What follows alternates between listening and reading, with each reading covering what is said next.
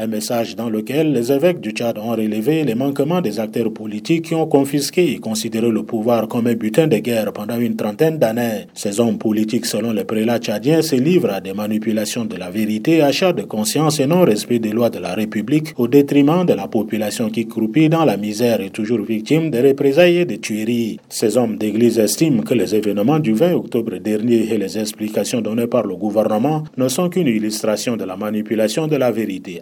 Romain Gelbi est le secrétaire général de la conférence épiscopale du Tchad. Cet événement constitue vraiment une plaie au sein de cette transition.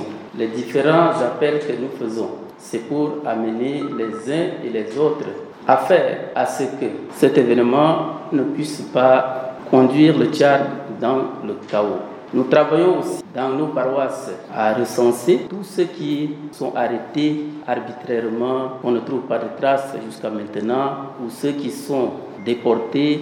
Cela nous permettra, là où c'est le mensonge qui est mis au-dessus, nous chercherons justement à faire c'est dans ces conditions de méfiance, puisque la traque de toutes les voies discordantes dans la capitale et des provinces du pays continue de plus belle suite aux événements du 20 octobre, que le Premier ministre de transition Saleh Kebzabo a installé les membres du comité technique d'appui chargé de mise en œuvre des résolutions du dialogue national inclusif et souverain. Saleh Kebzabo se félicite du dialogue national dit inclusif dont les conclusions posent des jalons pour la refondation du Tchad en faisant allusion au message des évêques du Tchad. Le Tchad vit aujourd'hui un grand moment d'espérance. Il sort d'un grand dialogue caractérisé par l'inclusivité et la transparence qui a permis la confrontation des opinions des Tchadiens comme il est usage dans une démocratie. Nous devons être déterminés à traduire sans faiblesse ni ambiguïté ces résolutions légitimes dans les actes. Nous devons travailler sans relâche au retour de la confiance entre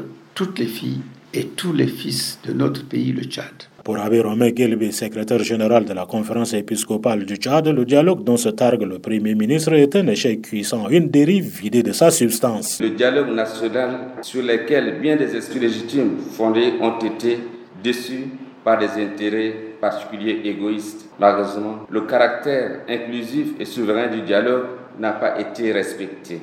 De surcroît, la révision de la charte de transition n'a pas été à la hauteur des espérances du peuple tchadien. Les évêques du Tchad invitent les gérants de la transition à mettre leurs compétences au service de la nation, qui figure parmi les pays pauvres de la planète et non au service de leurs intérêts personnels et ceux de leur entourage. Aussi invite-t-il la communauté internationale et les pays amis à plus de cohérence et d'objectivité dans leur prise de décision sur la situation du Tchad. André Kodomadjingar N'Djamena pour VOA Afrique.